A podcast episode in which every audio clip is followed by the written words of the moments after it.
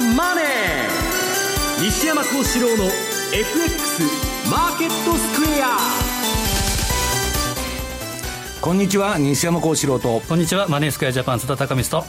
皆さんこんにちは。アシスタントの大里清です。ここからの時間はザンマネー西山幸四郎の FX マーケットスクエアをお送りしていきます。え本日は番組ユーストリームでもご覧いただけるようになっております。ユーストリームの見方についてなんですが番組のホームページの方からぜひご覧いただければと思います。えまずは大引けの日経平均株価です。4日ぶり反落となりました。終値63円2銭安い1万6848円3銭となりました。西山さん4日ぶりの値下がりということです、はい、まああの昨日とついでまあ1000円ぐらい上げましたんで私も昨日ちょっともう買い戻しのピークかなとまああんな上がり方するっていうのはですね、はい、まあ特に材料もない中まああのー、13日に、まあ、官邸から声がかかって、えええー、地方共済官報悠長も総動員で、まあ、買ったという話ですね、はい、まあ、これはまあ噂ですからわからないんですけど、まあ、かなり安倍さんも必死と。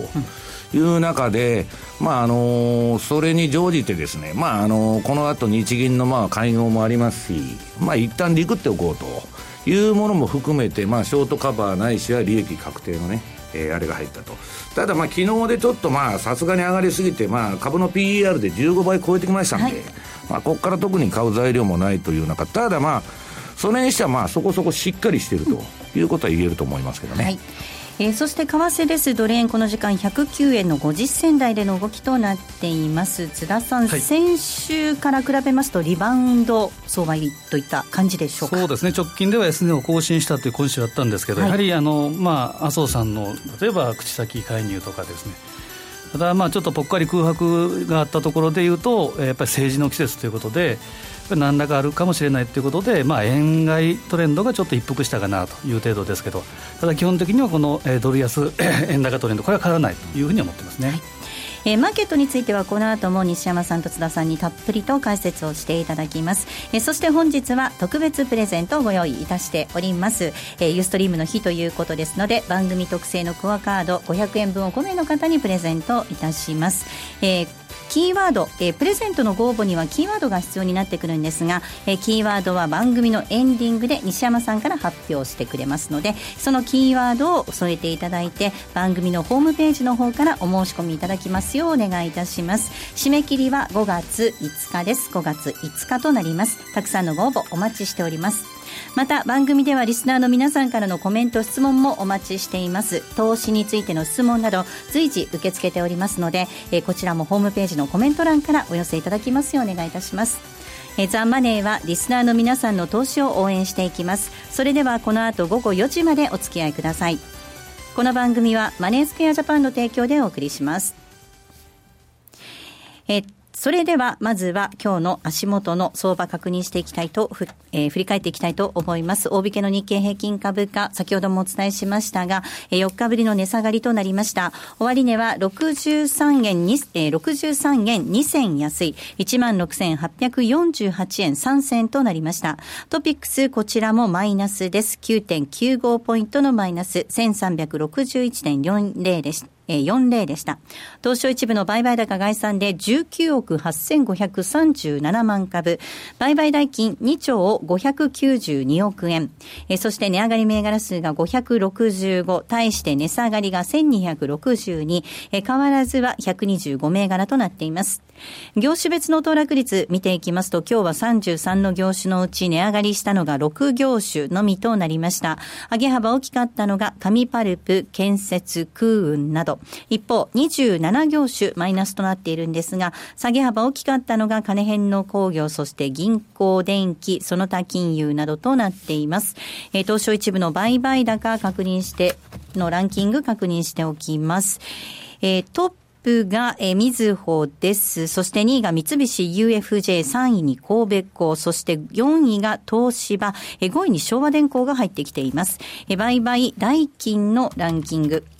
こちらはトップが小野薬品です。そして2位がトヨタ、3位三菱 UFJ 以下、ソニーソフトバンクグループとなりました。ソフトバンクグループ今日は小幅上昇で41円高6015円となっています。では今日のマーケットトの外況、そして引け後の情報などについては、マーケットプレスから引き続いて河野さんです、はい、お願いいたします、えー、日経平均株価はあ4営業日ぶりの小反落となりました。えー、終値が63円安ということで、まあ、昨日まで、えー、3日間、3営業日で1150円余り、1160円弱ですかね、水準的にね、上げたということでして、えー、まあ、その分ピッチが早かったという反動が出たという動きですね。えー、あとは今日まで、えー、開かれておりますアメリカのワシントンですね、えー、開かれております G20、はい、20カ国地域財務省中央銀行総裁会議の中身ですとか、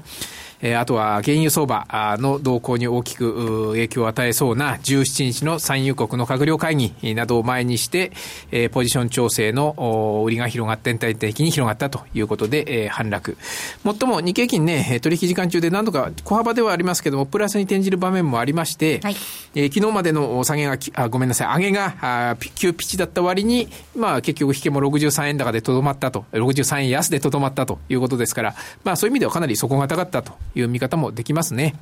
えー、あとは、まあ、昨日の夜発生しました熊本の大きな地震、えー、地震の影響というのは、まあ、全体指数には限定的だったということですが、ただ、中身はね、えー、結構建設株が買われたりという動き、あるいは工場が影響を受けたところがちょっと売られたりという個別のめ、えー、ところには影響が出たということであります。あとは1日売買代金2兆500億規模、2兆590億ということですからね、はい、やっと2兆円に乗ったということですから、そういう意味では、商いはまあ、まあ、低調だったと言っていいですね。はい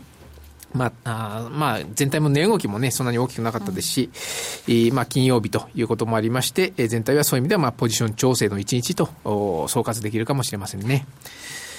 あとは、あ引け後の開示情報ですね。はい、まずは、決算ではああまり多くないんですけども、元気2772、えっ、ー、と、こちらはね、えー、ドラッグストアチェーン、福井県に本社がありまして、岐阜とか愛知とかね、あの辺りをエリアに展開しているドラッグストアチェーンですが、えー、今6月期の第三四半期決算発表しました。去年の6月から今年の3月までですね。これに20日締めです。えっ、ー、と、第三四半期で売上高累計、えー、16%増532億。ただ営業利益13%減、純利益9%減ということで増収ですけど、減益の決算ですね。はい、えー、6月通期予想に修正はありませんが、ただ進捗率、6月期通期の進捗率は、えー、純利益で60%。第3クォーター終わって60%ということでちょっと低いですね、そういう意味ではね。あとは、もう一つね、これ決算ではないんですけども、メルコホールディングス。6676が、あの、これ、えー、傘下のバッファローなんていう会社はね、はい、PC、パソコン周辺機器なんかやってる会社でして、これが主力事業なんですけども、ストレージとか、ネットワークとかメモリとか、これがね、えっ、ー、と、株式取得、島田屋の株式を取得するということを発表しました。持ち分法適用会社にすると。島田屋ってご存知ですか？島田屋ってあの、うどんの下田屋、そうそう。やっている島田屋。そう。はい、本社は東京都島田区、じゃ島田区、東京都渋谷区で、えっ、ー、と、麺、えー、麺製造界のリーディングカンパニーに一歴史を刻んできたと。本うどんとか流水麺とかね。これを株を取得して持ち分法会社にするということを発表してまして、はい、ね、ちょっと、そうそう、ちょっとええと思いましたよね、思いますよね。びっくりだそうそう。で、それで、えー、出資比率が22.7%で持ち分法適用会社にするということであります。うん、はい。以上。えー、終値確認しておきます。まずは2772の元気です。えー、今日は110円高の3900円でした。そして6676のメルコホールディングスです。えー、っと、4円安の2458円となっていました。河野さん、ありがとうございました。はい、ありがとうございました。えー、ここまでは今日のマーケット振り返りました。知れば納得認知症は毎週水曜日夕方4時45分から放送。番組では認知症を知ることから介護の悩みや不安にアドバイス。家族が元気に笑顔で暮らす介護生活を応援します。番組放送後もオンデマンド、ポッドキャストでお聞きいただけます。競馬中継が聞ける、ラジオ日経のテレドームサービス。東日本の第一放送は0180-99-3841、99-3841。西日本の第二放送は0180-99-3842、99-3842。情報量無料、通話料だけでお聞きいただけます。浜田節子です。鎌田新一です。投資という冒険をもっと素敵にするためにマーケットのプロを招いてお送りする「ゴーゴージャングルマーケット」は毎週金曜午後4時から。お聞き逃しなく。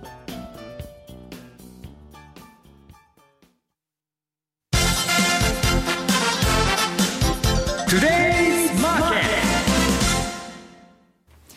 ズマーケットです。まずは主な通貨のレートを確認しておきましょう。えドル円ですが、この時間109円の4952です。ユーロ円123円の2841。そしてユーロドル1.126264あたりでの動きとなっています。えでは、マーケットのポイントについては津田さんからです。はい、お願いいたします。えー、あの、今週のマーケットっていうのは全般的にこれといった材料がちょっと乏しいかなというふうにも思うんですけど、えー、ドル円相場に関してはやや行き過ぎた円高先ほど申し上げた通り、えー、これが修正された、えー、いわゆるデッドキャットバウンス。まあえー、ちょっと一時的に戻るというふうな状況が起こったのかなというふうに思います。すみません。で、その戻りのめどっていうのは3月29日高値の113円77。で、今週11日の107円の64。これを結んだ、えー、フィボナッチの38.2。これが109円の98。おおむね110円が今のところ目先の抵抗ラインかなというふうにも見ています。で、えー、これはですね、まあえー、21日、えー、ボリンジャーバンド、これもマイナス1シグマライン、ちょっと上回ってるような今、状態ではあるんですけど、えー、基本トレンドは下で変わってないと、つまり安易な、えー、判断で、値固め完了というふうに、えー、思わない方が無難かなと、うん、基本は戻り売り姿勢でいいのかなというふうに思ってます。はい、で目先の注目、これは、えー、14、15、ワシントンの G20。おおむね前回の、えー、上海の G20 で、えーまあ、そのコンセンサスとなった上海合意、これは、えー、通貨安競争の回避。ただ、裏であのドル安合意とかいうふうな噂もちらほらあったと思うんですけど、まあ、このすり合わせ程度じゃないかなと、基本は G20 っていうのは、もう本当に先導を多くしてっていうことで、なかなかやっぱり決まらないというのがあるので、えまあこれは明日その16日に開催される IMF 政銀総会も同じくくりかなとも思います。でこれはまあテーマとなり得るのは、まあ、パナマ文書というふうな噂もあるんですけど、うん、そうじゃないかなというふうな感じもします。で来週、えー、マーケットに直結するっていうのは、先ほど、えー、今野さんもおっしゃってたドーハの、はい、会合、はい、で、焦点は原油増産の凍結ということであるんですけど、えー、一部では、えー、増産の凍結合意に至れば、えー、1バレルあたり、えー、50ドル。近い将来行くんではないかというふうなニュースもあるんですけど、やっぱり冷静に見たいところは、えー、増産の凍結であって、減産ではないということ、なので、これはですね、えー、昨今の、えー、原油の影響は、えー、供給サイド、これが問題だというふうに言われてたんですけど、コモディティ王の、えー、デニス・ガートマン、えー、彼なんかは真の問題は、えー、これは需要サイドにあるというふうなことも言ってます。で、その一つがミレニアル世代が、その車離れ、えー、車離れとか、あとはウーバー、アプリでこう呼びだ、呼び出すような、そういったものを使うということで、まあ、日本も同じなんですけど、そういうものが需要サイドの問題があるんじゃないかということも、えー、言ってるのが気になるところです。で、まあ、イランの問題とかいろいろ抱えるところがあるんですけど、原因は、えー、噂で買われた原油っていうのは、セルザファクトになる可能性もあるかなというふうに考えています。と来週21日、これは注目の ECB 理事会、あとはドラギさんの会見、えー、このあたりは4月後半にかけて、えー、中央銀行相場、これがまた始まるなというところですね。はいえでは西山さんにお話伺っていきたいと思います、はい、まあ、まずはドル円そして日本株、まあ、PKO の噂なんかもあったりするわけなんですが、はい、リバウンドということです。また米国株。これはダウが9か月ぶりの高値ということですね。すごい強いんですね。なんで、まあ、何が起こったわけじゃないんですね、はい、なんでこんな上がってんだと。いうことなんですけど、えー、まあ、ニューヨークダウが上げていく条件というのは、もうこれすべてのファンドが言ってるんですけど、はい、うん、ドル安と原油高が必要だと。はいで、その中でちょっとまあドル安が一服気味なんですけど、今度原油が、まあここに来て急反発と言っていいほど、一回トレンドが終わって私もあのリグっちゃったんですけど、えー、また再び上がってきたと。で、今あの今日チャート持ってきたんで、今日はあの20枚もあるんでね、うんまあ、ちょっとパッパッパッと、うん、テクニカル教室でやるんですけど、はい、まず一番最初のチャートから出してもらえますかね。はい。えー、西山式勝てる場面の見分け方、これはもう、あの、私のその指標の見方っていうのは、このもうラジオでこ、ここに来て、まあ、もう一回整理しておきますと、はい、うんトレンドを、その、判定する指標として、14日の修正平均 ADX、それと26日の標準偏差ボラティリティというのを使ってるんですね。で、それが低い位置から一緒に上がるとトレンドだと。で、それがピークアウトして垂れちゃうと、うん、まあ、あの、方向性のないランダム相場になると、もう、あの、どっちかわからない相場になるということなんですけど、で、まあ、エントリーのポイントは、まあ、あの、通貨の場合だと、21日ボリンジャーバンドの、えー、1シグマ、プラスマイナス1シグマ抜けた方についていくと。1シグマの外で相場やってるうちはほったらかしで1、1シグマの中に入ったらリグーというのをやってるわけです。はい、で、次にその原油チャートですね。はい、これを見ていただきますと、これ一旦もうあのトレンドが、えー、終わったなという感触だったんですけど、はい、えー、ここに来て持ち直しちゃいましてですね、うん、えっ、と、どうなってんだ、はい、えっ、と、また、今ね、私が見てる、まあ、ね、あの、あれだと、買いトレンドになってもおかしくないと。で、それはまあ、さっき今野さんが言われた17日の会合っていうのは非常に、えーあのー、有力なんですけど、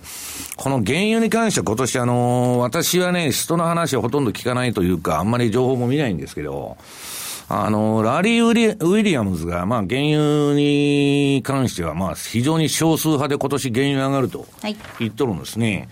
はい、そのラリーの、これはもう著作権の問題で、まあ、あの、あの結構高い、あの、あれなんで、えー、これは公開できないんですけど、今ちょっと借りてきましてですね、代理店から。で、ちょっと目隠しして隠しちゃうんです。隠しちゃってるんですはい、ここまでの軌道は、そっくり。この後がね、見られないんですけどで、もう4月4日にも買い指令を出しましてですね、はい、まあ、それがばーっと原油上がってきてると、うん、いうことでですね、まあ、ここまでラリーの、まあ、予測通りいってるということなんですね。はい、で、米国株なんで強いのかと。で、それはまあ、この原油高なんですけど、このまあ、ラリー・ウィリアムズの週間マーケット分析と、これ今まあ、ラリー TV っていうのをやってまして、毎週月曜日に。私はもうそれ見るだけが、あの、楽しみなんですけどね。それで、ラリーは、その、米国株がか、もう必ずまあ、この、うん、局面は強いんだと。言っとるんですね。で、これも、まあ、おおよそそのラリーの予測通り来てまして、えー、ただですね、次のチャート。はい。私は米国株っていうのはちょっといっぱいいっぱいまでもういっとるんじゃないかと思うんですね。次のチャートは S&P500 先物で冷やしでいいですか？はい、はいこれもですね、あのー、上がってはいるんですけど、トレンドは調整中なんですね。ですね。ええ、なんかうだうだした相場のレンジの範疇だと。はい、で、ここから上がるかどうかなんですけど、まあ上がってもおかしくないんですけどね、うん、次の週足、はい、SP500 先物の。いきましょう。あこれは先物じゃないんだ、はい、こっちの方が現物なんですけど、はい、週足を見てもらうと、これあの、前にモンダゾーン、この1970から2134のとこは非常に重いんです。はい、このブルーのラインのところですね。ええ、去年史上最大の自社株買いとですね、M&A が出て出たにもかかわらず高値更新できなかったと。で、私はよほどのことがないと、この高値は抜けてこないんじゃないかと思ってるんですけど、はい、まあそれは分かりませんけどね。うん、ただ、シーズナリーサイクルからいきゃ、4月の末で、ほぼ天井をつけるだろうと。上がってもですよ。だからまあ、 Sell in May じゃないんですけど、はい、今年もやばいと。はい、これもバリエーション的にアメリカの株なんていうのは、その日本株よりまだ割高ですから、ちょっとやりにくいなと。うん、まあちょっと買いすぎじゃないのかなと。ただ、まあ、世界中マイナス金利の中ね、結局マイナス金利の答えは何かというと、株だとか不動産だとか実物資産買いなんですよ。低金利ということは。だからまあ、そら、その、バリエーション無視してバブルで上がるかもわからない。もうそう上がったらバブルですよ。だけど、まあちょっとそこら辺今買い方はですね、一旦まあ上がったらリグった方がいいんじゃないかなというふうに思ってるんですね。はい。えー、あの、津田さん、はい、えっ、と、アメリカ株、まあ、4月末にも目先の天井をつけるんじゃないかっていうお話もありましたけど、うん、どうご覧になりますか、ね、ちょっと私もその前前回お持ちしたようなあの資料をですね、えー、やるんですけど、日経と、えー、ニューヨークダウと日経の過去20年の月別の騰落表っていうのがあると思うんですけど、これを見ると、まあ、あの先ほど言った季節性ということもあるんですけど、やっぱり基本的には4月に、えー、ニューヨークなんかは上げだ、えー、上げやすい、これが平均でいうと2.63%を上げてるというのがあるんですね。これ資料出ますかね、最後の方にあるんですけど。はいえー、ニューヨークダウ平均、日経平均、過去20年の月別騰落表というものですね、すねはい、大丈夫です。そこで、えー、まあ、言うなれば、 Sell in May とよく言いますけど、これのチャートだけ、傾向だけ見ると、 Sell in April、4月末には一旦終わる。逃げるというのが、まあ、傾向的にはいいのかなと、うん、でまあ、先のことですけど、安いのは日経平均もしくはニューヨークともに8月はやっぱり安いと。いうこういった、えー、季節性というのも、ちょっと頭の片隅に入れたほうがいいかなと思いね、15日の後から走りやすいんですよね、アメリカの株って毎年。まあ、だけど、それで、ああ、上がるのかなといくと、まあ、いいとこ行っちゃうというのが、まあ、比較的多いパターンだということです。はい。西山さんも、はい。はい。で、次はまたニューヨークダウのチャート、これも SP500 と同じなんですけど、ニューヨークダウの先物ですね。これもまあ、標準偏差調整中なんですけど、うん ADX がまあちょっと上がってきてましてですね、すね相場も21日、ボリンジャーバンドの0.6の上に飛び出してると。はいで私あの、先ほど見せた最初の絵でですね、1シグマ抜けって言ってるんですけど、株は全部0.6シグマっていうのを使ってるんです。1シグマじゃないと。はいいうことで、まあ今年は、これは私が出した DVD のテンプレートから、この画面がまあ出るような、あの、画面、あの、あれ、テンプレートを作りまして、はいそれそのまま出してるんですけど、まああんまりまあ、はっきりしないなというあれなんですね。はいはい。さあそして続いてが？ええ。で、日本株はどうだと？いうことなんですけど、これはまあ冒頭に言いましたようにですね、官邸主導の完成相場がまた、はいまあ選挙に向けて始まってると。で、3月の PKO に失敗しましてですね、まあ買い物に入れたんですけど、で、PKO が切れた途端に4月1日からまあ600円安ですから、もう PKO だけの相場ですから、ドーンと落ちちゃったと。で、その後、これじゃまずいっちゅうんで、今また必死こいてですね、まあ、13日に、えー公的な資金を総動員したということなんですけど、ただ、それでもまあ、PR 的にじゃあ、安いのかと言ったらですね、決して安くないわけです。で、この日銀が出しとる日本のせんけ、えー潜在成長率っていうのを見るとですね、はい皆さん、今、あの、ローレン・サマーズが世界長期停滞に入ってるって言ってますけど、先進国でせいぜい1%成長。で、その中で日本は0.2%しか潜在的に成長する力がないんです。ないのにですね、株が上がるわけがない、そんなに。それはまあ、誰が考えてもわかりますよね。株が経済の変数だとしたらですね。はいだからまあ、あんまり高値はまあ期待できないということです。で、日経の方はですね、ちょっと売りトレンドが出てたのが残念ながら、えー、これ、まあ、売り方はと売ってたんですけど、それがまあ、うん、トレンドがピークアウトして、この日経平均先物の冷やしですね。はいえー相場はまあ、21日ボリンジャーバンドのマイナス0.1シグマの上に入ったところ13日ですね。えーこれでもう手締まいになっちゃったと。今度、今回はあんまり儲からなかったと。この下げ相場はですね。まあ PKO で持っていかれたということで、えー今標準偏差も ADX ももう垂れてきてまして、これから調整相場。だからまあ、ちょっと目先の買い戻しのピークっていうのは、まあ昨日だったの、んだったんじゃないかなと私は思ってるんですね。で、もう一つは、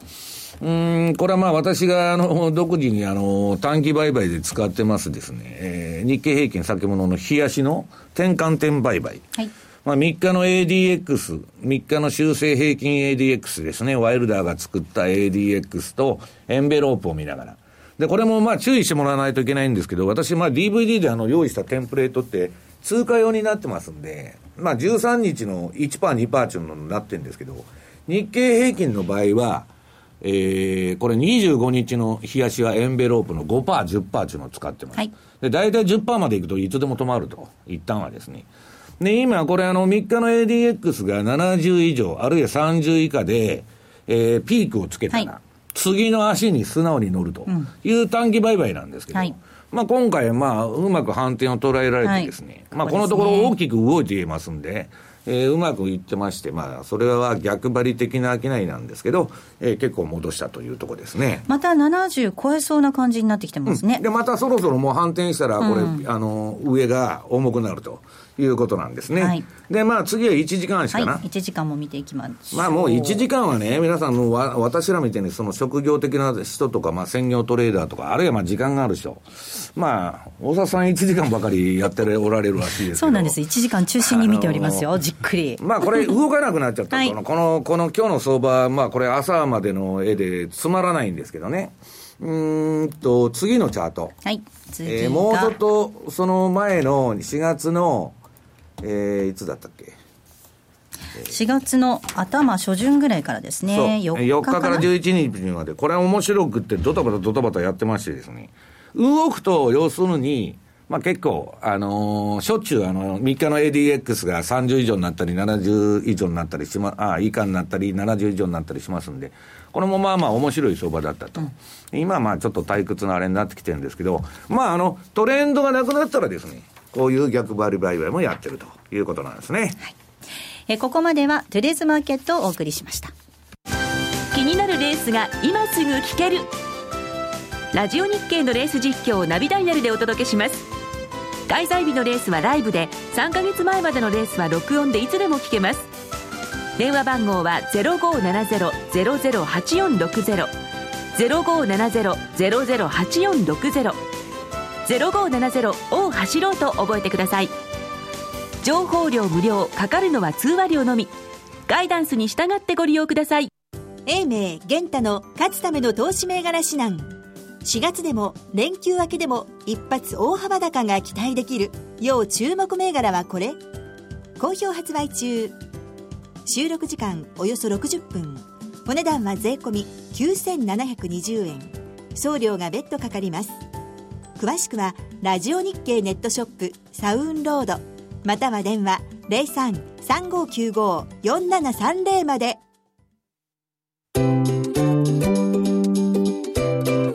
M2J トラリピーボックス。トラップリピートトラップリピート。僕の名前はトラリピ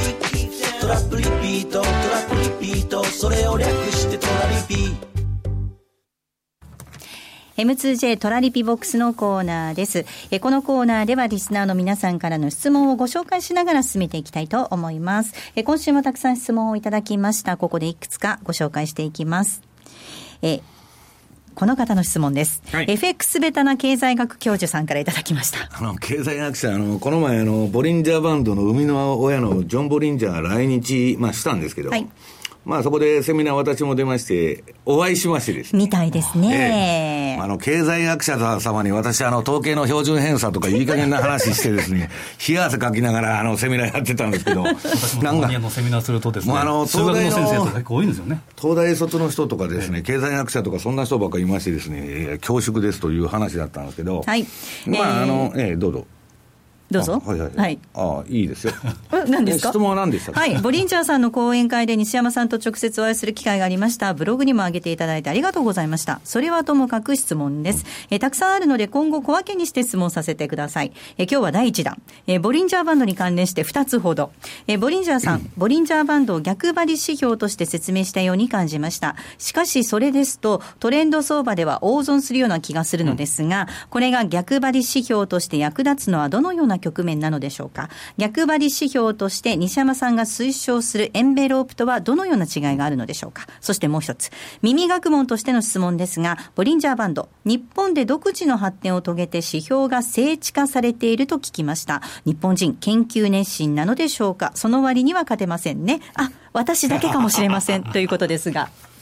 いや、まあ、一緒に講演した山中さんも言ってたらしいんですけど、まあ、言ってたんですけど、まあ、ボリンジャーバンドだけで書いてたら誰も苦労しないと。んで、まあ、2シグマの中に収まるっていうのは嘘なんですね。母集団のデータが100も200もあったら、ベルカーブになるんですけど、標準偏差って。まあ、絵面的には綺麗に見えて入ってるように見えるんですけど、まあ論理的には破綻してるんですね。で、そのボリンジャー逆張りで使うと、確かにあのボリンジャーはですね、私あの92年にボリンジャーが、フューチャーマガジンに、はいえーボリンジャーバンドと RSI を組み合わせてシグナルを出したと。で、それを真似して作って、今でも出してですね、まあ、この前、あの、なんだっけ、DVD の発表セミナーの時にそれ、チャート出したんですけど、儲かるときは儲かるんですけど、トレンドが出るとむっちゃくちゃやられる。もう商品によっては壊滅的にやられるんです。で、2シグマにぶつかってもですね、上下の。バンドウォークっつってトレンドが出たらそれに沿いながら、あるいははみ出しながら下げていくっていうのはしょっちゅうあるわけです。で、私はもう当初から、えー、ボリンジャーは、えー、順張りにしか使わないと。要するに1シグマ抜けと。いうことなんですけどね。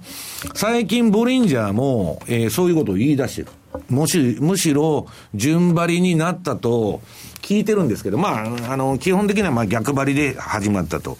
でね、えーっと、ボリンジャーの、その、逆張りで儲かるっていうのは、私は絶対にこれ皆さん、投資家の皆さんには勧めてないんですけど、この前その DVD のセミナーの時に言ったんですけど、2シグマをめちゃくちゃに逸脱して、めちゃくちゃ下げたとか。まあ、上げるっちゃあんまないんですけどね。まあ、リーマン危機みたいな王道ですよ。もう、めちゃくちゃに2シグマからはみ出して、もう3シグマもはみ出して、やったとこは、私は博打で買っとるんですね。すでも絶対ストップ置いてますよ。はい。と、そういう相場って一回2シグマぐらいまで戻るんです。もうむちゃくちゃ下げすぎた相場は。そこで出るだけ。で、日本独自のね、あれでっつったら、あの、今、ボリンジャーエンベロープとか言って、要するにですね、えーボリンジャーっていうのは、あの、終値平均に標準偏差を足しとるだけなんですけど、高値平均、安値平均に、その標準偏差を足して、そうすると、えー、なんだ、1.7シグマか何シグマか忘れましたけど、枠の中に収まると。で、それで逆張りして儲かるみたいなことはあるんですけど、そんなことは多分ないと思います。私昔やりましたけど、90年代に。あの、あの壊滅的にやられたことありますんで、えー、まあ、ボリンジャー順張りに使った方がいいというのは私の結論ですね。はい。えー続いての質問いきたいと思います。インディゴさんです。えー4月17日に原油価格を話し合う同派会合がありますが、この話がまとまった場合とまとまらなかった場合の為替、えー特にドル円と OG ドルに対する影響を教えてくださいということです。津田さん、先ほどあのマーケットのポイントのところでもお話がありましたね。はいまあ、これはですね、まあ、その決まるのか決まらないのかっていうのは、はい17日待たないと分かんないんですけど、はい基本はやはり一番影響を受けるのは、資源国通貨、オージー、オージーストレート、オージードルなんかは、これはえーもろに受けるというふうには言わ言われてはいるんですけど、おおむねですね、まあ、今の流れだけ見ると、 sell、えー sell the fact というふうなことを前提にトレードした方がいいのかなとは思うんですね。まあ、ドーハの悲劇になると困りますんでね。はいそうですね。で、大体にしてですね、あの、その、サウジとね、えー、増産凍結合意観測うん観測ですね、それ出てるんですけど、プーチンは50ドル以下に、以上にはならんと言っとるわけですから、で50ドル以上にしたら、シェールが儲かっちゃって息吹き返しちゃうと。今、チェサピークの株がむちゃくちゃ上がってるんですけどね。まあだからそれは生かさず殺さずみたいな、まあ自分たちが困ってきたから上げようとしてるわけで、まあそこがポイントですよね。しかも増産凍結ということになったとしても、そのイランが参加しなかったらですね、それは関係なく増産は今、当然してるわけですから。というかね、原油の供給側だけ見たら、もうタンクにね、入りきらないから、港に全部、今、停泊しとるっつうんですよ、油積んだとね。あ、そうなんですね。えあの、例の船の動きのあのチャートあるじゃないですか、はいええええ世界の。はい。ああいうの見ててもね、えー、ジャブジャブです。だからそれはもう投機として、うん、まあやってると。ただ、まあ100ドル以上から下がってますから、まあ少しぐらい戻してもおかしくないということなんでしょうけどね。まあ、本当にあのセルザーファクトということで言えば、資源国通貨には大きな影響あると思います、津田さん、ドル円それほど大きな影響なさそうですかね？そうですね、相関、逆相関と見ても、そうないんですね、でただ、やっぱり株価の影響で、さらにそれでっていうことはあるんですけど、はい。基本はもうドル円は独自の動きをしてるっていうふうに見ていいと思うんですけど、はい。ドル円は今日も資料をお持ちなのは、週足の、えーさっき言ったボリンジャーバンド。はい。これがトレンドにはやっぱ怖いっていうのはですね、やっぱりまさに今、週足の、えーボリえードル円のボリンジャーバンドは下降バンド多くですから、はい。綺麗なもう教科書通りなですね、こればえーバンド多くをしてると。で、プラスマイナス2シグマで収まるっていうのは、これはもうあくまでプラスマイナス2とかプラスマイナス3って決めてかかってレンジですから、プラス、例えばプラスマイナス5とかいうのも当然チャートではあるわけですから、一番怖いのはこういったトレンドなんですけど、今のチャートで見ると非常にあの緩やかな下降トレンド、まあ、戻り売りっていうのが、この週足のボリンジャーバンドから見れるかなと思いますね。まあ、300日のボリンジャーバンドぐらいあの使うのが普通は普通なんですよね、統学統計学的にいや、防集団のデータがそのぐらいないと、はいそんな確率の分布論でね、えー収まるっていうのは嘘なんですね。ましてや4日とか3日のボリンジャーバンドで収まるわけがないということです。もう一つ質問をご紹介します。マイタメ FX さんかな？からいただきました。逆張り指標のストキャスティックスの使い方、詳しく教えてください。また、200日移動平均のフィルター付きのドル円で紹介されていますが、えー他のクロス円、ドルストレートペアでも有効に使えられる、使う、えー使うことができるんでしょうかといただいています。まあ、うん具体的に私たち自分のやってないことをしあの説明しないんで、はいドル円と5ドル円しか使ってないんですね、早い話なんで、ドル円とチャ5ドル円だけですか？5ドルへ円ー。はいで、えっと、今日の、えっと、なんだっけ、えっと、資料の中に200日移動平均のあの、そこには出てない、あの、フィルター付きの、どこだったっけ、えードル円の、あれ、資料の中にありませんか？はい。あ、え、もうこれは、はい、どうぞ、お願いします。あのはい。ー200日移動平均の相場が上にあるか下にあるかと、はい。い、うことで、下にあるときは、おしめ買いはしないんだと。あ、それです。ね、スト、ストキャスティクス533のフリフィルター付き売買シグナルってやつ。この画面を見ていただくとですね、今、ドル円相場は200日の指数平滑移動平均、EMA、これも SMA でも構わないんですけど、その下にありますんで、これシグナル見てたら S しか出てない、セルしか。だから、えっ、と、200日の下にあるときは戻り売りしかしないと。で、200日の上にあるときは押し目買いしかしないということをやってるわけですね。そうすると、大暴落とか大暴騰に巻き込まれないで大損しないというやり方なんですね。出てますか？が画面に。はいあ、出てます。はいはい。以上でございます。はい。えーここまでは M2J トラリピボックスお送りしました。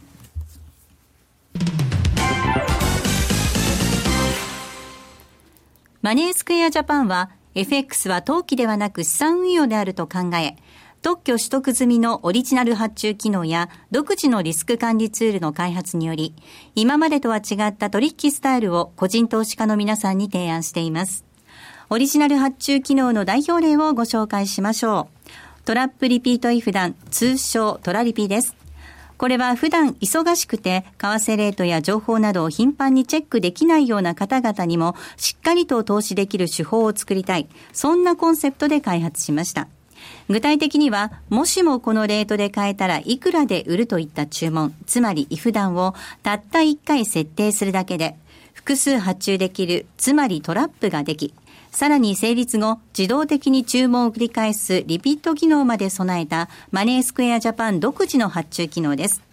一度設定すれば手間なく24時間収益チャンスが狙えます。またトレード画面に貼り付いて相場の動きにやきもきすることもないので、感情に左右されない取引が可能です。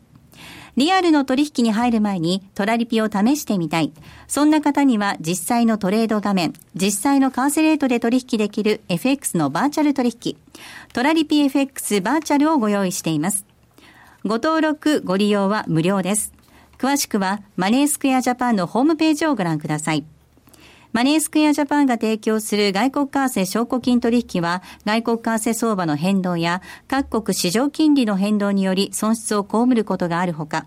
その損失は投資金額を上回る恐れがあります。また、トラップリピートイフダンは取引の利益を保証するものではありません。取引説明書をはじめ、契約締結前交付書面などの内容を十分にお読みいただき、ご理解の上お取引ください。なお、取引に際しては所定の手数料がかかります。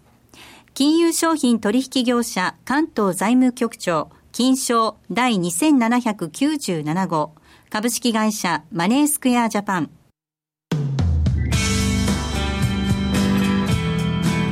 西山幸四郎の FX マーケットスクエア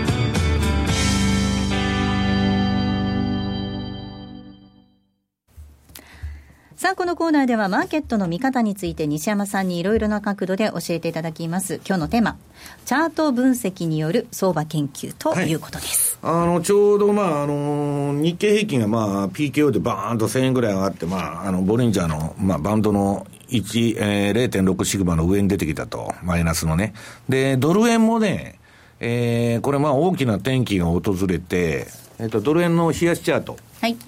これ今、あの、21日ボリンジャーバンドのマイナス1シグマの外で相場やっとったんですけど、内側に入っちゃったと。入ってきましたね。えっ、と、昨日、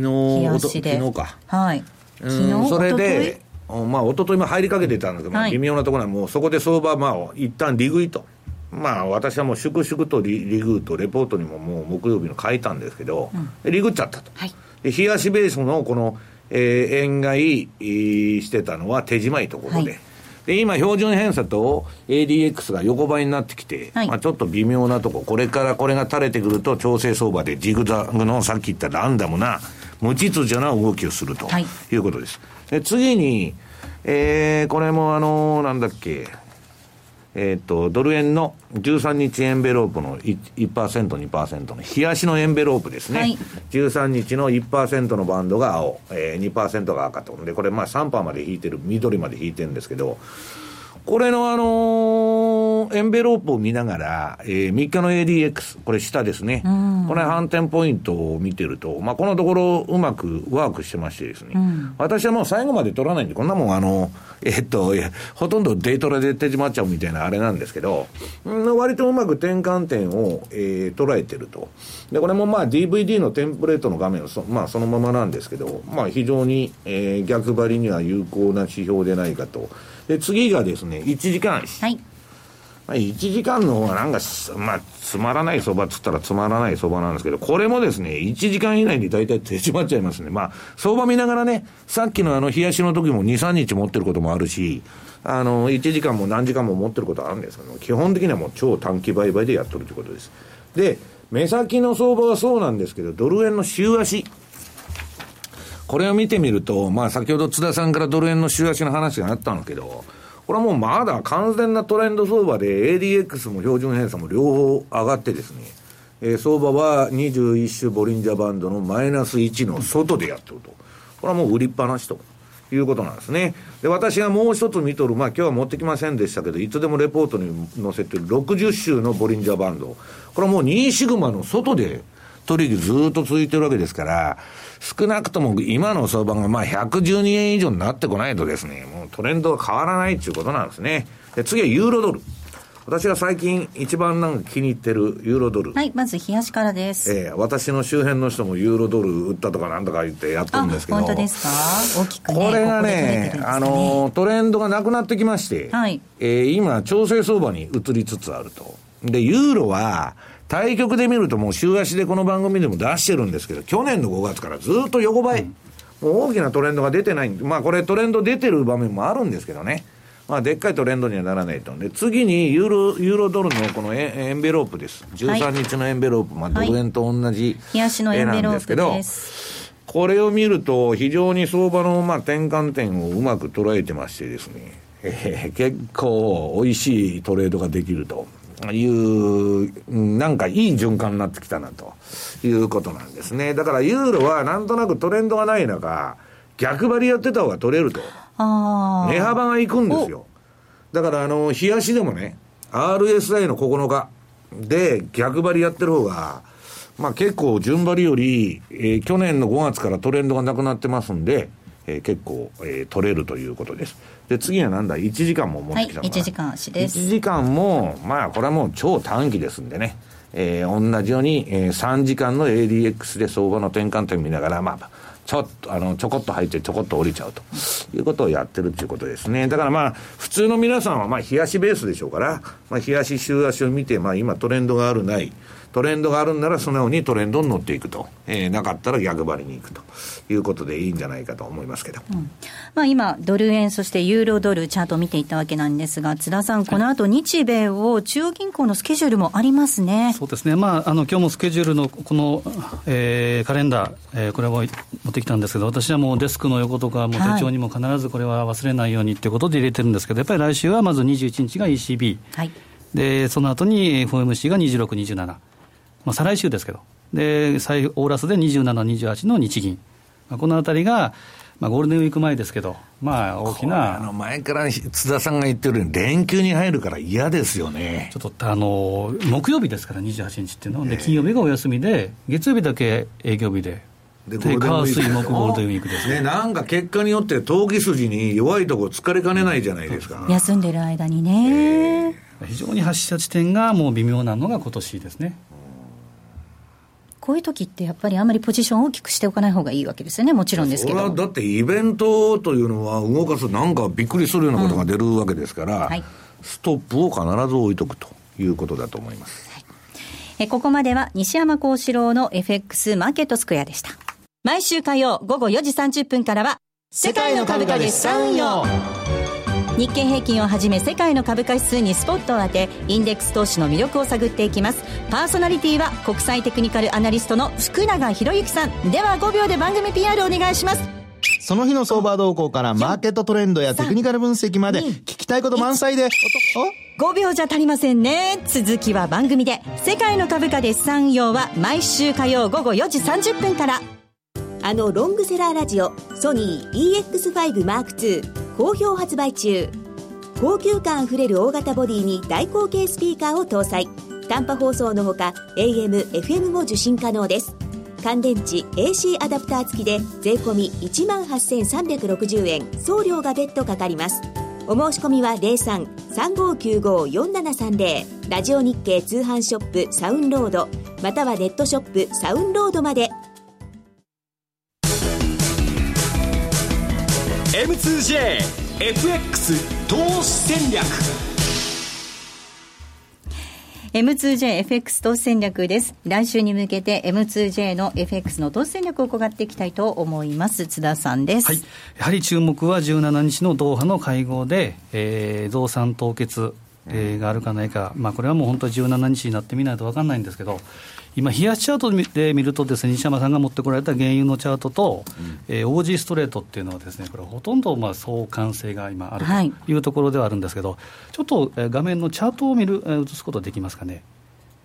これが、えー、今映ってるのが、えー、5ドルストレートの週足。で、これは52週の移動平均線。1年ですね。そうですね、1年なんですけど、これが、えー、ローソク足が、えー、この52週の移動平均線、1年平均を超えてると。これはよく言うグランビルの法則でいうと、1番目、つまり重要な解散員というふうに見ていいということと、ただ、えー、次見たいのはですね、えー、月足の、これは20か月の移動平均線、これドル円でも見てますけど、これが今、超えるか超えないか、0.7666っていうのが、えー、これは20か月の移動平均線。で今、771822ですから超えてはいるんですけど、これが本当に来週超えて、終値ベースで、えー、すみません、月足レベルで、これが終わるのかどうかというのが一つのサインですから。5ドルとカナダはね、原油安で、まあ、ちょっと売られすぎたんですよね。そうですね。で、だまあ、ちょっとぐらい戻っても、罰は当たらんと。そうですね。まあ、5ドルストレートというと、一番反応してるのは大札さんでしたけど。あのラジオの番組中にトレードしてる してないですよ、チャートを見ただけですよ、番組のためにチャートを見たんですよ、はい、なんか上がってるなと思って、5ドルドル、一瞬ね、ピコッときちゃうんで、あれですけど、まあ本当にしましたけどね。5ドルストレートはやはり、まあ、ドルが2016年はドルがやっぱり安いということの 前提に立てば、やっぱり5ドルストレート、さっきのユーロドルもそうですけど、対スト、えー、ドル、つまりストレート通貨、これを、えー、ちょっと、えー、組み入れ、組み入れてもいいのかなと思いますね。うん、なかなかあの個人の方だと、私もそうだったんですけど、ストレート通貨、なんかやっぱりどうしても円との組み合わせっていうのを考えがちの方も多いですけど、やっぱりストレートの方がシンプルだしっていうことですよね。アメリカのね、あの GDP なウアトランタ連銀の見ると、アメリカっていうのは不景気に長期停滞に向かってるんです。はい。それでドル高政策なんか取るわけない、うん、私は90年代に調べて、アメリカがドル高政策取るのは景気のいい時だけ、で他国に比べて金利が高いところ、その2つの条件があるんですけど、今、大統領選挙の今年年でドル安だということなんですね。はいえー、来週月曜日にはもっと練られた戦略を M2J で取引されているお客様限定で見ることができます。ぜひ講座を開設していただいて、レポートを活用していただければと思います。また、M2J に講座をお持ちの方に新しいコンテンツがございます。西山幸四郎の戦略ボイスです。西山さん、比嘉さん、津田さん、そして私が番組が終わった後にいつも収録しています、えー、音声コンテンツとなっています。M2J のマイページ内でお聞きいただけるコンテンツになっておりますので講座をお持ちの方はぜひお楽しみいただければと思います。ここまでは M2JFX 投資戦略をお届けしました。さあお送りしてまいりました。ザンマネー。そろそろお別れなんですが西山さんキーワードお願いいたします、えー、パナマ文書です、はい、パナマパナマ文書、はい、今世間騒がしてるやつですね。はい。もう世間を揺るがしています、今週のキーワードはパナマ文書です。こちらを添えていただいて番組のホームページの方からご応募いただきますようお願いいたします。ではお別れです。ここまでのお相手は西山幸四郎とマネースクエアジャパン津田隆光と大里清でした。さようなら。この番組はマネースクエアジャパンの提供でお送りしました